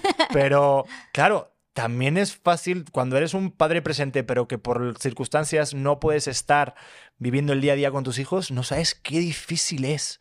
No sé cómo explicarlo con palabras, el sentimiento que se lo explicó el otro día un amigo, era como si fueran, no sé, como unas frecuencias de, radio, ¿sabes? Esto de FM y AM. Yo estoy haciendo mi trabajo y a lo mejor puedo, puedo tener unas situaciones entretenidas con gente de trabajo o de viaje, pero al mismo tiempo estoy todo el rato preocupado y tengo una, una onda que está todo el rato conectada con mi hijo y con mi esposa. Claro. Pero es tan difícil el, el, el no sé, el sobrellevar eso. Y eso te lo digo que yo estoy dos días separados. Hay personas, por ejemplo, mi suegro ha estado meses separado de su familia. Mi padre se ha ido tres meses, mi padre es militar, bueno, ya está retirado, pero se ha ido tres, seis meses. Y yo recuerdo cuando regresaba de seis meses de estar en otro país, mi hermana no lo reconocía. O sea, hay cosas que no se cuenta como padre que te, toca ir fuera, siempre, siempre y cuando sea para para algo que retribuya a la familia, no porque me quiero ir de vacaciones. Digo, también se vale un tiempo, pero no de, oye, que me voy a echar unas copas con mis amigos a Cancún mm, y a Coralina, ¿no? O sea, no sé, a donde sea. Pues eso ya está cabrón, ¿no? Y también dependen las edades, ¿no? Es como de verdad te pesa no hacerlo ahorita que eh, la, la infancia, el ser bebé, te dura un año, es bien injusto. O sea, yo me acuerdo cuando llegamos a marzo, que es la edad de que Gaia cumple años, yo me puse a llorar de ya no hay más bebé ya no hay manera de regresar ahí. O sea, ya no puedo de que, ah, ya no, no, ya no es bebé, punto. Y era de que, güey, qué injusto que esta infancia dure tan poco y la adolescencia dure un chingo, entonces es como de, güey, qué injusto. Y neta duele y es bien, bien, o sea, es bien importante y esto te lo dicen una y otra y otra vez, disfrútalo todo porque el tiempo pasa volando. Entonces cuando dices de, güey, yo me voy dos días, vengo y ya hace algo nuevo. Y así es, o sea, entonces sí pasa mucho esto, o sea, porque tal vez luego no lo dicen, no se habla, esta parte del, del lado del papá, este, este como, no resentimiento, pero esta cosita de, güey, me estoy perdiendo todas estas cosas por tengo que ir a trabajar, tengo que proveer, no puedo yo hacer estas cosas porque la mamá se encarga, o cositas así que dices de, güey, eh, qué triste que llora y va con mamá. Eh, quiere, tiene hambre, va con mamá. Y es como que yo, yo estoy aquí, ¿sabes? De yo también puedo. Pero, a ver, esto viene al caso de lo que tú también has dicho, porque ves que te escucho, soy tu fan. Pero tú, ve, estamos mal hechos, bueno, mal hechos. Desde biológicamente, la mujer, o sea, se lleva toda la chinga. Estoy totalmente de acuerdo, ¿eh? eh o sea, porque tú tienes que alimentar al bebé, sin ti el bebé no, sale, no, no, vive. O sea, es que es así. fácil. Por eso tampoco entiendo ninguna persona que se enoja con su madre. Si gracias a ti te estás enojando porque estás aquí vivo, cabrón. O sea, tu madre te dio la vida. Punto pelota. Pero claro, por esa razón, pues también es, vale. O sea, hay que darle lugar a la mujer de que, pues, por, el bebé vive y hay que aceptar que es que es así. Entonces, si yo lo tengo más fácil, cuanto biológicamente el moverme, desplazarme, el poder trabajar, pues también se acepta. Pero, joder, pues también hay una parte que dices, joder, a mí en mi caso, a mí sí me gustaría poder darle más. O sea, es como de, había noches que me acuerdo que me despertaba, sobre todo cuando estaba la época de la lactancia, que mi mujer, yo, ¿qué hago? ¿Qué, qué hago? ¿Qué voy? ¿Qué? Y me decía, no, descansa. Es que al día siguiente luego estaba madreado y me tenía que ir a grabar y yo había dormido tres horas, ella también pero es que yo no puedo hacer nada. Exacto. O sea, me encantaría, ¿qué hago? No sé, o sea, te iba a decir una teta, pero no, porque salía muy bien. Yo le pompeo, le Sí, pompeo. pompeo por detrás, no sé. Pero digo, eh, de verdad, o sea, y claro, ya mi mujer llegó un momento que, pues Pedro, descansa, nos hacemos los turnos y a partir de las 7 de la mañana ya estás tú dándole la mamila, porque era pues este, lactancia y, y, y este, y fórmula. Y hay gente que de repente a lo mejor no tiene lactancia, sí, pero en este caso sí. Entonces digo, biológicamente es así. Entonces, también hay una parte, digo, desde el punto de vista del hombre, que te juro, a mí en mi caso sí me gustaría dar más, pero no se puede. Entonces, hay, una, hay un vacío ahí que no suele hablar los hombres de, de que sí, está chido que te puedas de- o sea, desenvolver y que no tengas un cambio físico tan fuerte como el que Sí. tiene la mujer después de, de Pero dar a tampoco luz. llegas a tener esa conexión instantánea, ¿no? Te la tienes que ganar. Claro, o sea, yo digo, cuando nació mi bebé fue increíble que nació llorando, escuchó mi voz y se cayó. O sea, te lo juro, y Y eso lo dijiste, tengo. ¡cállate! Sí. Y dije, y te- se cayó. O sea, Mira, guau. no, no, qué captó toque, qué rápidamente. toque. Sí, sí, sí, sí. No, súper intuitivo mi hijo. Sí, sí, con, con pocos minutos y ya obedece a su padre. Este niño va a tener la Play 5 muy pronto. No, pero sí. Y eso, claro, cuesta. Aparte, uno no, no sabe que es padre hasta, bueno, hasta incluso lo ves. A ver, voy a voy a decir una verdad. Tampoco sabes que eres padre. Sí. O sea, te cae un jarrón de agua fría y dices, no mames, el golpetazo a partir del mes. Sí, O sí. sea, cuando ya las primeras noches, yo me acuerdo la primera noche y todo, y te crees que eres aquí el, el- el- el que más sabe y todo, y para nada. Tienes que ganarte lo que tú dices, la conexión, y vivir con esa ausencia, esa parte de que, puta, estoy trabajando, pero las horas de que tú estás solo y que estás todo el rato, en mi caso, por ejemplo, digo, y seguramente hay muchos padres así, porque quiero pensar positivo, que hay mucha gente Ujú. que, que sí lleva la figura paterna a buenos Ujú. términos, de, oye, ¿qué manera hago? Para que eh, estar yo más tiempo y estar produciendo de manera que pues no me suponga este eliminar tiempo con mi familia. Ujú. Y yo estoy todo el rato comiéndome la cabeza, Luz, de verdad, de cómo enriquecerme, tener más con- conocimiento de cómo moverlo en el caso del podcast, que es mi pequeña empresa, nuestra pequeña empresa con mi esposa, de cómo hacerle para que tener más facilidad económica y que me pueda eh, facilitar estar con mi familia. Y estoy continuamente y no estoy con mi familia. Claro. O sea, y es, eso se lleva solo. Y eso te hablo yo de que tengo días. Hay gente que está semanas. O a lo mejor de repente hay días que, pues que sí, estás solo y que te estás perdiendo momentos. A mí, yo, por ejemplo, el momento que mi hijo tocó la playa o, la, o el agua del mar por primera vez, yo no estaba. La primera vez que a lo mejor se lo llevó para ver Santa Claus, yo no estaba. Uy. Y no, no digo, pero digo, Sí. son, co- son minucias, porque, ¿sabes qué? Mi mujer también tiene que tener sus momentos. Claro. Y está chingón y me los comparte y yo estoy, pero yo estoy trabajando en otro lado, Ujú. corriéndole la máquina para que eso se siga sucediendo, ¿sabes? Sí. Y para que haya más momentos. Pero pues son cosas que no se suele decir y que pues dices, joder, me hubiera estado, o sea, que me gustaría estar ahí, pero al mismo tiempo digo, pues, pues hay que remarle, hay que remarle. Y sabes que es bien, es, es bien padre que lo digas porque creo que desde nuestra parte nosotras somos muy conscientes de lo cansado que es la maternidad, de lo demandante que es la maternidad física, emocional, de todo, ¿no? Entonces, como que sí, apenas empezamos a alzar nuestra voz de, güey, no mames, es cansado. Entonces siento que estamos todo el tiempo de, güey, tú no te puedes quejar, porque aquí la que está en chinga soy yo, eh, dando de mamar, manteniéndolo vivo y todo eso. Entonces es como de, no, también ellos se pueden quejar, también ellos están cansados, también ellos tienen esto, o sea, no es una lucha de ver quién le está sufriendo más por la criatura, ¿no? Quién está entregando más por la criatura, que siento que últimamente se está volviendo eso, ya que nosotras como mamás empezamos a alzar un poquito más la voz de, güey, es que es cansado, siento que no les estamos dando chance a los papás también decir de, güey, pero sabes qué, yo me siento así, yo me siento así, yo me siento el otro, porque vamos a voltear y decimos, ay, güey, tú no pariste, ¿sabes? Yo parí, tú no, cositas así como que siento que los limitamos a, a decir estas cosas. Sí, es que yo creo que ahí entra el juego y, y a ver, a mí me ha pasado, joder, te voy a contar una cosa. Por ejemplo, cuando nació Leo, eh, la primera noche, pues mi, mi mujer de Titi, sabes que pues tuvo cesárea, ¿no? Y pues pasó una noche complicada porque es una operación, o sea, es algo fuerte. Pues yo dormí en el sofá de ahí con ella y había un, pues, un sonido de un aire acondicionado horrible, el sofá de un hospital, pues les puedo explicar que es bastante incómodo. Me despierto por la mañana y de repente se despierta y digo, ¡oh, Dios mío, mi vida! ¡Joder, qué mala noche he pasado, Dios mío! Aparte dormí muy poquito tiempo, Claro. eh, digo, joder, qué horrible, de verdad. Este, me voy a ir a trabajar, tal, y veo, volteo y veo a mi mujer con las medias estas de para que circule la sangre, no se podía mover. Eh, ella con, claro, pues imagínate, con Sí. la primera noche de hospital, dice, ah, ¿qué? ¿Mi vida? ¿Pasaste mala noche? ¿En serio? ¿Quieres que te pida un café o mejor voy al Starbucks? No sé qué me dijo, pero más o menos el mensaje subliminal eh, era este. Claro, a veces caes en el rollo de, Claro. pues, coño, pero digo yo inocentemente, no de Sí. plan de, oye, también sufrí, digo, puto sofá también, está Sí. cómodo, ¿no? me duele la espalda muchísimo, viene un masajista. Sí. Ahorita te veo, ahorita te veo, ¿eh? Güey, a mí me pasó, yo estuve, a mí me dio preeclampsia posparto y estuve cuatro días internada después del parto. Y como el segundo tercer día, el papá me dice, voy a, hoy voy a salir porque es que me estoy, me está dando claustrofobia. Y hijo de su pinche madre. Y yo, ah, ok, no, pues diviértete, ¿no? Pobrecito igual.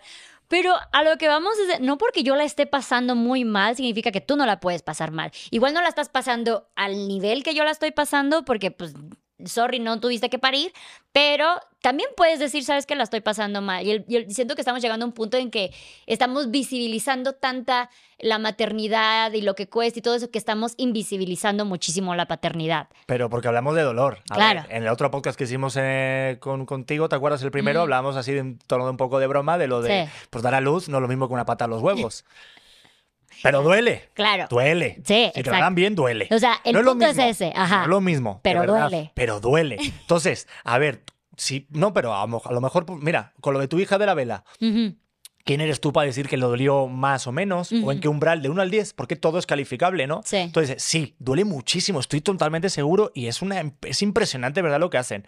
Y yo viendo todas las cosas y cuando... Porque yo estuve en el parto con mi mujer. Pero claro, pues hay otros tipos de dolor. Ujú. Pero la cosa es nunca desmeritar al otro y tampoco engrandecer de, ah, pues, porque a lo mejor tu umbral de, de dolor es Ujú. diferente. ¿Cuántas veces no les pasa a las mujeres que, pues, mi mujer, digo, mi mujer, mi, mi, mi madre no tuvo epidural? No Mm. tuvo nada, lo hizo sin nada. Y pues tampoco fue para tanto. Y dices, no mames, madre. Y mi madre eh, tuvo do- dos, dos hijos, bueno, mi hermana y yo. Eh, qué casualidad, somos familia, de hecho. pero dice, pero no se puso nada. Sí. Y entonces dices, wow. Y a lo mejor tú eres calificable de, ah, por eso a lo mejor, a lo mejor ella tiene otro umbral de, de Claro, dolor y a ti te puede doler más. La cosa es no hacer menos al otro. Sí. Esa es la clave de decir, Sí. oye, pues yo también estoy doliéndome. No, hay que tener bien claro quién tiene la camiseta puesta y en qué equipo estás jugando. Sí. Y cuando es una pareja y cuando son padres, juegan en el mismo equipo. Y a veces nos, eh, nos confundimos porque estamos cansados, porque no hemos eh, comido bien, no hemos hecho las cosas que queremos hacer, no hemos leído el libro que queremos leer porque estamos cuidando a un bebé y atacamos inconscientemente con a lo mejor comentarios al otro y Ujú. son hirientes y puede hacer sentir mal. Como lo que me pasó a mí con lo del sofá. Pero claramente, yo es que siempre tengo el sentido del humor muy presente en mi vida porque si no, la vida es bastante triste. Sí. Entonces, claro, yo le vi la cara y digo, no mames, que estoy diciendo esto, ¿no? Entonces, este, sí tener presente eso, pero, puta, es que sí hay que abrir también esa apertura de que, pues también los hombres Se pueden quejar. Nos podemos mal. quejar. A ver, pero también, te, pero también hay una realidad, Luz, Sí. que cuando tienes un hijo se olvidan del padre. Claro. Y está chingón, porque pues, obviamente, pues sí se llevan toda la chinga ustedes, la verdad, Ujú. ¿eh? Pero, pero llegan y es cómo está el bebé, cómo está la mujer. Ujú. Y sí, pero llega un momento de. ¿Y ¿y ¿Con estás quién hablo esto? Sí. Porque también a lo mejor como hombre, con tus cuates a lo mejor que estás viendo, echándote tu partido, tu chela, pues en qué momento dices, oye, brother, este, ¿cómo va aquí el América? No, oye, ¿sabes qué? Me siento un poco con miedo. No, Sí. pues no es como la comparación de hoy en día, ¿no? O sea, es- eh, su depresión postparto es diferente. O sea, también pasan por. ¿Tú pasaste por depresión postparto? Ay, pues no tengo ni idea. O sea, este de, güey, me está dando esta ansiedad que me desborda de cómo voy a mantener a mi familia, de cómo voy a proveer, de cómo, y que no lo hablas. O sea, muchas mujeres que pasan por depresión postparto igual no lo hablan porque sienten que las hacen malas madres, eh, que se están quejando por algo que ellas buscaron, etcétera, ¿no?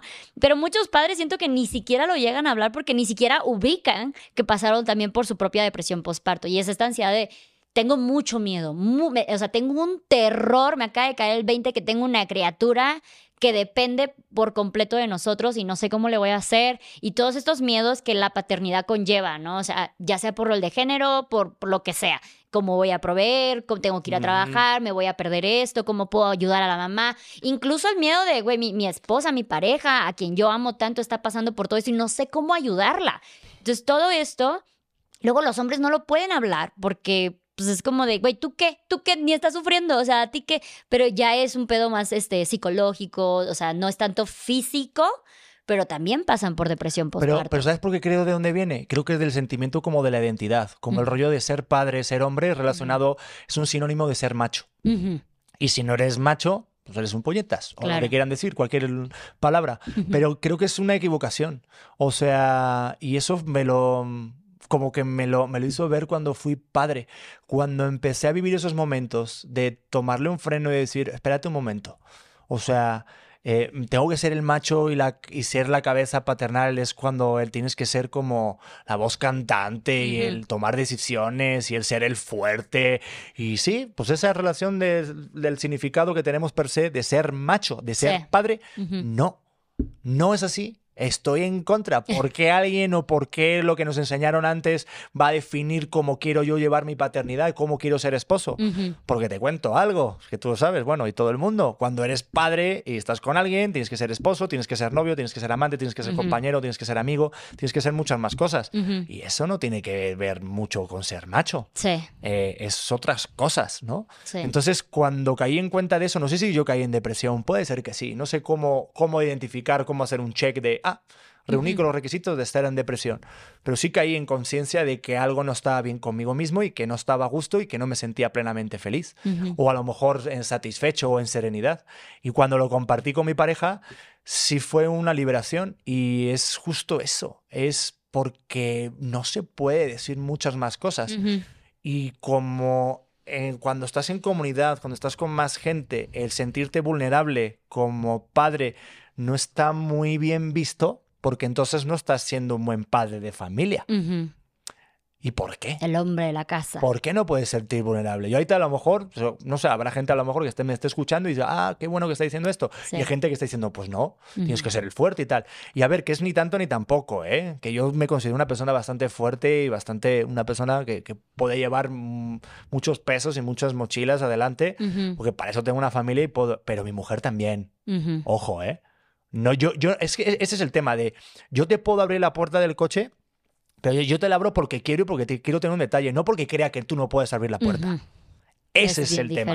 Es bien diferente. Por eso hay mucha, mucha, no sé, mucha confusión de la caballerosidad, del ser hombre, de ser menos hombre y de ser mejor padre o menos padre. Y, siempre lo tengo muy presente y eso es lo que estoy aprendiendo gracias a tener a mi hijo. Fíjate, para volviendo al tema de que te decía de que el padre tiene que enseñar siempre, ¿no? Yo estoy aprendiendo un chingo.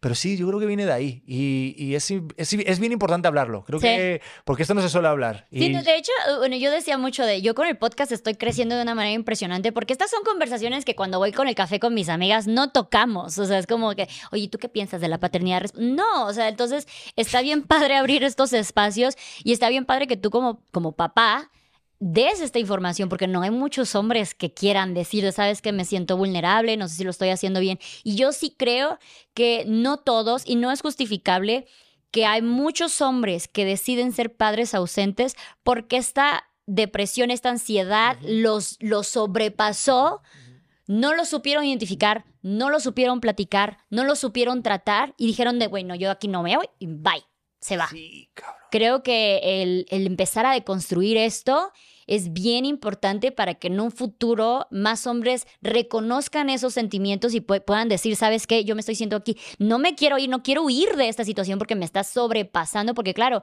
la, la, crianza en general sobrepasa, o sea, a los papás, a las mamás, a todos nos sobrepasa, pero si tú no lo puedes hablar, Muchos dicen de, güey, no, yo aquí, aquí, no puedo, me voy. O sea, no puedo ser parte de este equipo, no, no tengo cómo entregar en este equipo.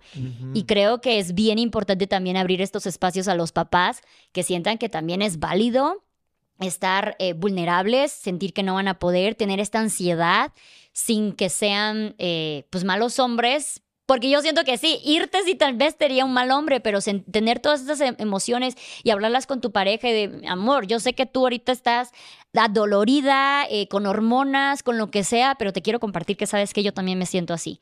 Y muchos no se dan esa oportunidad.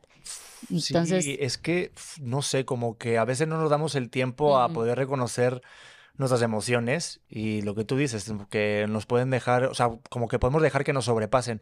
Ha habido momentos críticos, momentos difíciles que, que, que, he tenido como padre, con, con, con, su mamá, con, con, la mamá, con Titi, y, y, de repente cuando uno ha estado más nervioso o sobrepasado, el otro ha mantenido el balance, o al menos en lo que yo he intentado siempre instaurar de, pues hay que mantener, porque si nos vamos todos a un lado, ya se fue el barco y nos, nos estrellamos contra el iceberg, o sea, a la mierda. Entonces sí hay que mantener un poco, y eso es a través de reconocer cómo te sientes. Y es que a veces nos juzgamos, es lo que te digo. Entonces, si tú, yo me estoy juzgando de que me estoy sintiendo con miedo, vulnerable, de incertidumbre, si estoy negando eso y aparentar que estoy fuerte, que sí, todo el rato, pero a veces es decir, joder, me siento así. Y ya solamente compensar de que te sientes así, ya es un paso. Ya dices, oh, no manches. Ah, ya el siguiente paso es cómo, cómo solucionarlo, cómo dejar de sentirte así. Entonces, una de, las soluciones, yo aquí este, yo lo suelto, es hablarlo. Claro. Hablarlo con tu pareja. Y ya está, y una vez que lo hables, pues se va a abrir un poco y incluso se va a agradecer, porque dices, no mames, también estás en este rollo. Sí. ¿Qué también te sientes así. Sí. Porque, a ver, por, o sea, por ejemplo, con Titi me pasaba que en los últimos meses del embarazo, pues son maravillosos. Se convierten ustedes en unas pequeñas amapolas del campo dulces, escuchan, eh, nada, todo les parece bien. Sí. no, de, repente, el abismo. a ver, hay un juego de hormonas, es brutal. Hay una, una, vida dentro de ti, con otros sentimientos, con otras revoluciones, cosas nuevas totalmente que, joder, estamos en el 2023 y todavía no sabe la ciencia cómo generar vida. Hola, buenas tardes. O sea, está cañón. Entonces es comprensión del otro, tolerancia, de entender que tenés un juego hormonal muy cañón. Entonces, como padre, pues como marido, como hombre, tienes que estar atento a eso y no solamente ponerte en la posición de, ah, no voy a comprender nada. Entonces, eh, me decía este Titi, oye, Pedro, qué comprensivo estuviste, oye, tal. Sí, estuve, estuve pues igual sí, pero es que pues, también se vale, o sea, es válido. Entonces, es la otra parte. Oye, por la otra parte, Oye, yo como papá, primerizo además, oye, no tenía ni idea. Digo, no sé, ahorita si viene otro voy a decir yo, ah, ya te creas solo, ¿no? Pero ahorita, cuando fui papá primerizo, dices, estoy cagado de miedo. Entonces, la otra parte es, ok, pues acepta. Oye, tolerancia, sí, esto es nuevo. Estamos escribiendo un libro nuevo. Entonces, es menos de ser juicio como el peor el peor juez de nosotros mismos, decir, oye, joder, no soy tan buen hombre. Sobre todo, no sé si pasa esto, o esto voy a soltar aquí otra bomba, ¿eh? Pasa algo en mi caso, por ejemplo, tuve mucho miedo de no estar a la altura de mi padre, por ejemplo. Mm, sí. O sea, de decir, joder, mi padre lo hizo muy bien. Yo solamente con que esté con vida yo, ya es ganancia. Sí. Pero tú qué sabes que tu papá también sintió estos mismos miedos. Claro. Seguramente. Pero valoras y dices, wow, eh, también mi suegro, o sea, eh, el papá de Titi eh, dejó listón también muy alto, mi padre también muy alto. No me ha faltado nunca de nada, he estudiado lo que he querido, he ido de vacaciones cuando he querido, he tenido los mejores amigos, la ropa, los tenis que, he querido, los, las consolas. O sea, no me puedo quejar, no me puedo quejar para de nada. Estar a la altura de eso, hoy en día es muy difícil como padre. Entonces, tener la figura de tu padre, porque yo me di cuenta cómo me mira mi hijo, ¿sabes? Y dices, wow, y es como siempre encantar. Yo, yo todo lo que hago es impresionante, pero digo, joder, si mi padre me dice, wow, qué buen trabajo, hijo, ya está, ¿sabes? Eso como padre es eh, complicado. señor, señor papá de Pedro, por favor, dígale Dígale que lo está haciendo bien. Dímelo, padre, por favor. Dele ahí. Oye. Y yo, oye, pues mi padre está muerto, pero no puedo hablar. No, no, mentira. No. Desde el más allá. Si escribe un WhatsApp me voy a cojonar. Lo matas por un chiste, Pedro. ¿Eres capaz de matar a tu padre por un chiste? Yo por el humor, yo por el show me, me, doy a todo. No, no, mi padre vive, gracias a Dios. Ah, lo quiero un montón. Oye, pues muchísimas gracias de, de hablar de estos temas. O sea, creo que eh, quedamos aquí con que háblenlo con su pareja, con sus padres, con sus amigos, con un terapeuta.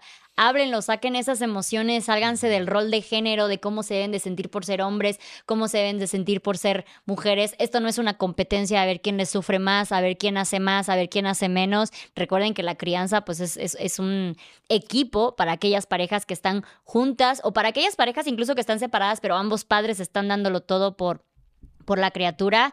Y me encanta que hayamos tocado todos estos temas. Muchas gracias, Pedro, por venir bueno. y, y ser vulnerable con nosotros. Es bien Ah, no, importante. No hay tantos hombres, o sea, al menos yo no he encontrado tantos que puedan venir. No es que yo no quiera invitarlos, es que no A veo ver, de dónde. A ver, te tengo que decir, o sea, te, te lo dije una vez.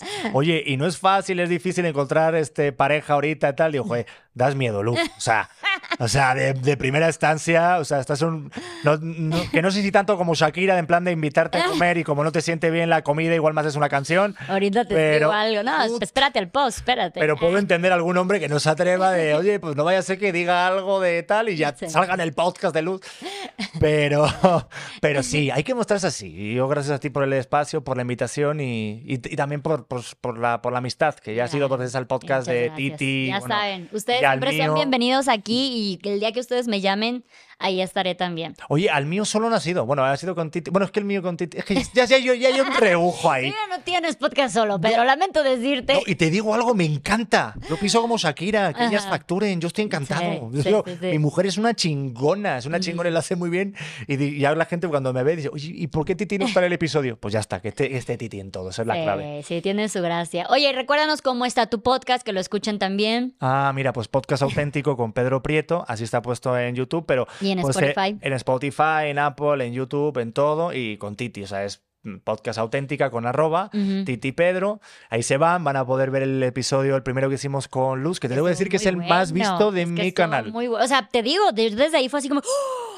Tengo mucho que decir, quiero hablar mucho de estos temas, Sí. necesito hacer mi podcast. O sea, Y aparte literal. era tuyo. Yo, yo, yo cuando te vi digo, es que tienes que tener un espacio tuyo. Digo, está bien con tu hija y todo, pero que sea esto Sí, de luz. Eso es súper importante. Porque el día de mañana puedes hablar de otras cosas, no Ujú. solamente de maternidad. No, ya he hablado, ya hemos tocado varios temas de ¿Ah, otras sí? cosas y, y puedes eso me invitar a encanta. hombres, ¿ves? y Claro, ya está, y que salgan vivos aquí y todas esas cosas. O sea, no pasa nada, ¿sabes? O sea, pero era, era importante. Pero que bueno. no tengan miedo, ¿eh? Que no tengan miedo, sobreviven. Oye, pues muchísimas gracias y muchísimas gracias a todas ustedes que vieron y escucharon este episodio, este espacio seguro de plática, aprendizaje y mucho chisme de todo tipo de temas con todo tipo de personas. No olviden que si les gustó, regálenme ahí un comentario, un like, compartir, suscribirse, darle me gusta también en Spotify y en YouTube. Nos vemos en el siguiente episodio. Bye.